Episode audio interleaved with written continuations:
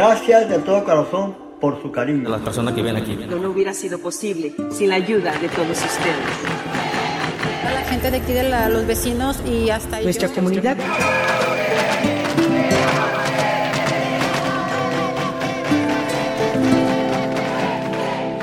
La verdad es que ahora tengo más de 20 mil amigos.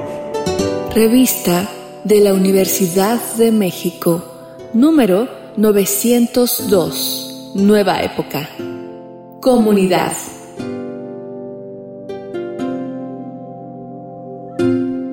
Bienvenidos al suplemento radiofónico de la revista de la Universidad de México. Yo soy Elvira Liceaga y bueno, se nos está acabando el año y estamos llegando a los últimos temas de este 2023. Uno de ellos es comunidad.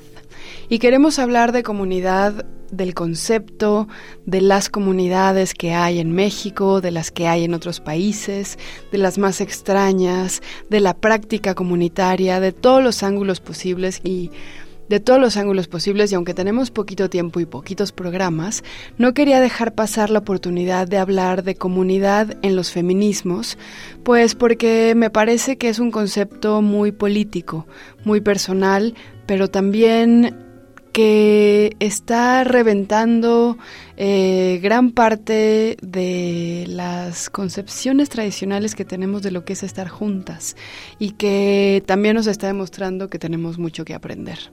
Y para hablar de esto vamos a hablar con Amalia de Montesinos, a quien yo llegué a través de una colega, Emanuela Borsachielo, a quien me atrevo a llamar colega, pero es más bien una amiga, y en realidad... Eh, Casi trabajamos en el mismo espacio. Bienvenida, Amalia, ¿cómo estás? Hola, este, estoy muy bien. Muchas gracias por la invitación y también gracias a Manuela por referirte a mí. Oye, cuéntanos un poquito qué haces, a qué te dedicas tú. Pues eh, yo soy parte de una colectiva. La colectiva se llama Las Siempre Vivas y también desde el 2017 formo parte de un grupo que se llama Grupo de Acompañamiento en Memoria de Lesbi Berlín Rivera Osorio. Eh, y pues nada, en realidad como que toda mi formación sobre feminismos o lucha de mujeres ha sido a través de eso, ¿no? De acompañar y ser acompañada por madres que luchan por justicia, verdad y memoria para sus hijas víctimas de feminicidio y desaparición. Y aparte, pues eh, soy socióloga, entonces eso, eso hago y a eso me dedico. Bueno, tu formación ha sido un poco más desde abajo que, que de la teoría hacia la práctica, ¿no? Y eso me parece muy interesante porque creo que muchas de nosotras, por lo menos en mi generación, que somos como la generación sándwich de los feminismos, es decir, que hemos tenido que desaprender mucho de cómo fuimos criadas y cómo nos educaron para poder empezar a integrar otros modos de habitar el mundo y otros modos de relacionarnos entre nosotras y de exigir. Y quiero preguntarte qué es para ti la idea o el concepto de comunidad, habiendo aprendido todo lo que sabes o casi todo lo que sabes desde la práctica y no desde la teoría. Para mí la comunidad o sí, o hacer comunidad, yo le diría, es justo eso, ¿no? Es, es, es algo que no se da por sí mismo. Creo que eh, igual, seguro los otros episodios te lo han dicho, ¿no? Te lo han comentado, ¿no? O sea, siento que la comunidad no es algo predeterminado por sí. Eh, yo por lo menos he aprendido que la comunidad primero es algo como que está compuesta de cuerpo, ¿no? O sea, somos carne, somos, eh, somos cuerpos que se tienen que juntar, ¿no? Tuvo que haber pasado algo, hay un objetivo en común para juntar ese cuerpo, que se vuelve luego un cuerpo colectivo. Eh, entonces, eso, ¿no? O sea, como que yo he aprendido que es algo que se hace en la práctica y que es, es básicamente, es un trabajo, ¿no? O sea, crear comunidad, producir comunidades, es un trabajo constante, es un trabajo que implica energía, es un trabajo que implica eh, escucha, o sea, es, es algo que, que, es cotidiano y que no se da por sí mismo y, y que si no se, se construyen las bases para sostener ese común o esa comunidad, pues un poco sí queda ahí como al aire, ¿no? Podría dejar de estar. Cuéntame un poquito de estos desafíos, porque hablas de esfuerzo, hablas de energía, y creo que ahí está la clave de qué es hacer comunidad. Creemos que hacer comunidad eh, o lo definimos o lo soñamos, incluso lo idealizamos pensando en sororidad, identidad, pertenencia, protección, acompañamiento, pero esas palabras también son muy abstractas en relación a su dificultad cotidiana. ¿Cuáles son para ti las verdaderas claves? incluso te diría los verdaderos desaprendizajes para poder hacer comunidad. Que somos diferentes, ¿no? O sea, que hay una diversidad sumamente amplia entre nosotras y que omitirla es sumamente peligroso y creo que es algo que ahorita, por ejemplo, ha llevado a los feminismos en particular a una crisis, ¿no? En donde un montón de morritas de nosotras decimos, es que ya no me veo o ya no nos encontramos en los feminismos porque se ha tratado como de desdibujar ese cuerpo colectivo y decir somos esto y ya, ¿no? Cuando en realidad esa diferencia creo que es una...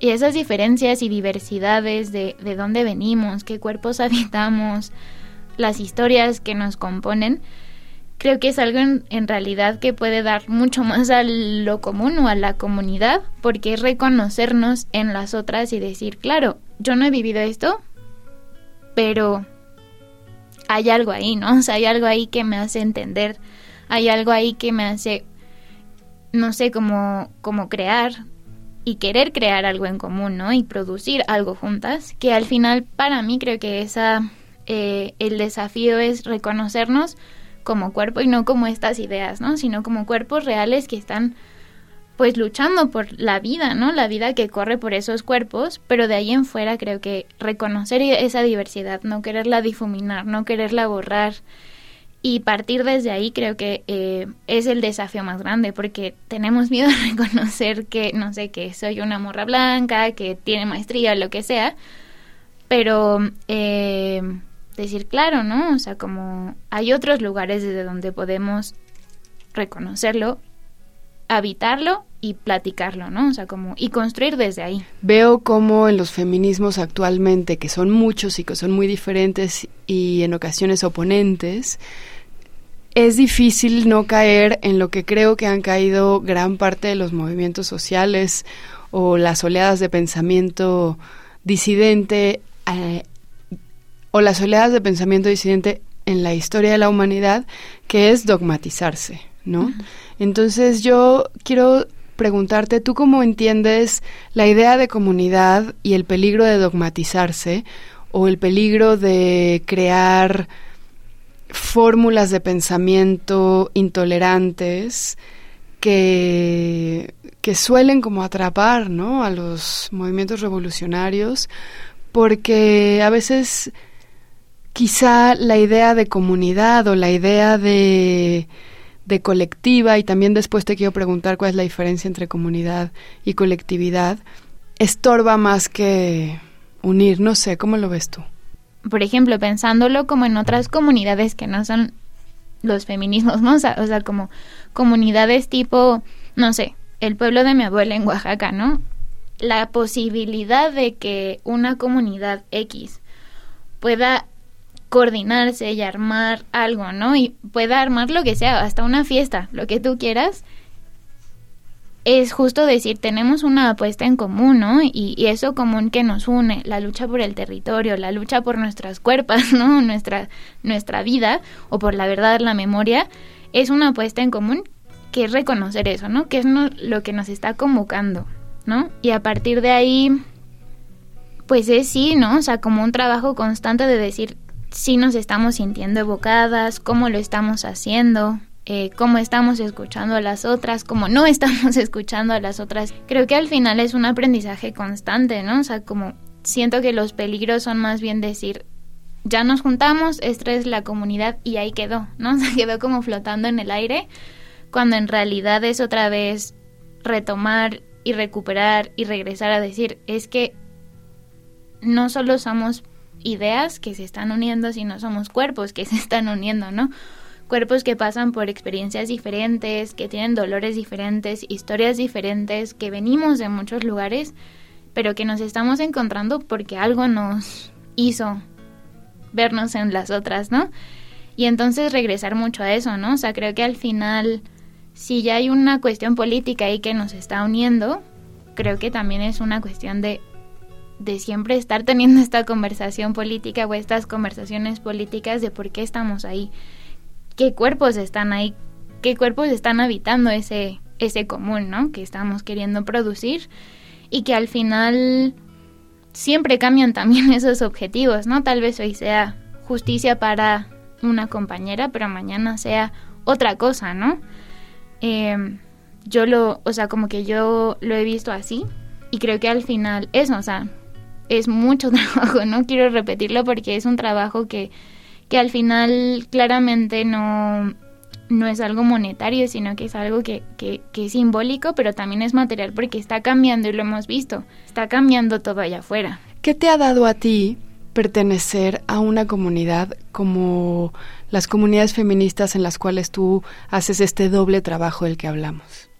Es reconocer que hay otras formas de relacionarnos, o sea, lo pienso, por ejemplo, en, en algo que a mí me gusta mucho, eh, una palabra, una frase que me gusta mucho y que es esto de eh, los parentescos raros, que viene de Donna Haraway, que ella habla de esta posibilidad así como súper eh, diversa, ¿no? Y, y, compleja en la que personas diferentes, incluso seres de, de especies diferentes, pero aquí hablemos de humanas, ¿no?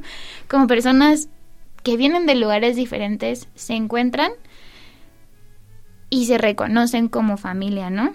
Pero como un parentesco, claro, raro, eh, que un poco pone en cuestión también nuestra noción misma de familia, ¿no? De, esta posibilidad de reconocerte en la otra, de decir, me importa tu vida, tu cuerpo, lo que te pase, y también constantemente estar, eh, pues eso, ¿no? O sea, como en contacto, eh, procurar lo, lo que le afecta a la otra y también cómo a ti te afecta ese vínculo con la otra.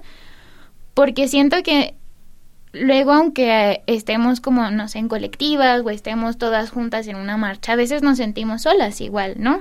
Pero reconocer que hay una posibilidad de este parentesco raro que es eso, crear vínculos raros en un momento raro del mundo, de la historia, de, de cómo también se dan los vínculos humanos, es también la posibilidad de decir estamos juntas, ¿no? Y vamos a estar juntas y ese estar juntas va a implicar cosas, ¿no? Va a implicar un ir y venir, va a implicar también rupturas, va a implicar reconocer que la otra eso es diferente, es compleja, que a veces no se puede como una familia, ¿no? Entonces, eh, creo que eso a mí es lo que me ha dado. Eh, y sí, eso te podría decir. Bueno, se nos acabó el tiempo. Muchas gracias, Amalia, por venir a nuestro programa. Y busquen a las siempre vivas. Y bueno, pues si quieren leer más sobre comunidad, pueden consultar toda nuestra revista, de hecho toda, históricamente la pueden consultar en www.revistadelauniversidad.mx y recuerden también que pueden comprarla en librerías como Educal, eh, las librerías de la UNAM y varias independientes. También en Facebook, en Twitter y en Instagram nos encuentran como arroba revista-unam y sobre este programa pues pueden escribirnos a mi Twitter que es arroba shubidubi. Y gracias a Frida Saldívar, a Yael Vais y a Juan González por hacer este programa posible. Y adiós. Hasta pronto. Este programa es una coproducción de la revista de la Universidad de México y de Radio UNAM. Consulta esta entrevista y las anteriores en radiopodcast.unam.mx.